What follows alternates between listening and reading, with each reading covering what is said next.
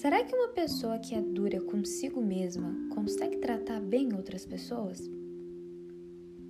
Tudo que você faz com você dita o modo como você vai fazer com o outro, né?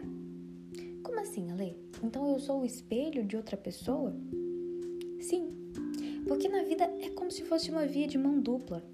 O quão você se compreender vai ser o quão você vai compreender o outro.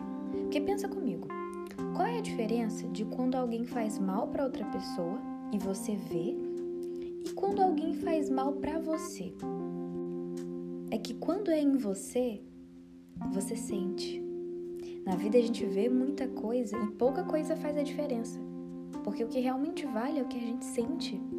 Então, logo, se não sentimos amor por nós mesmos e sentimos o quão bom é ser amado, como que a gente pode amar o outro?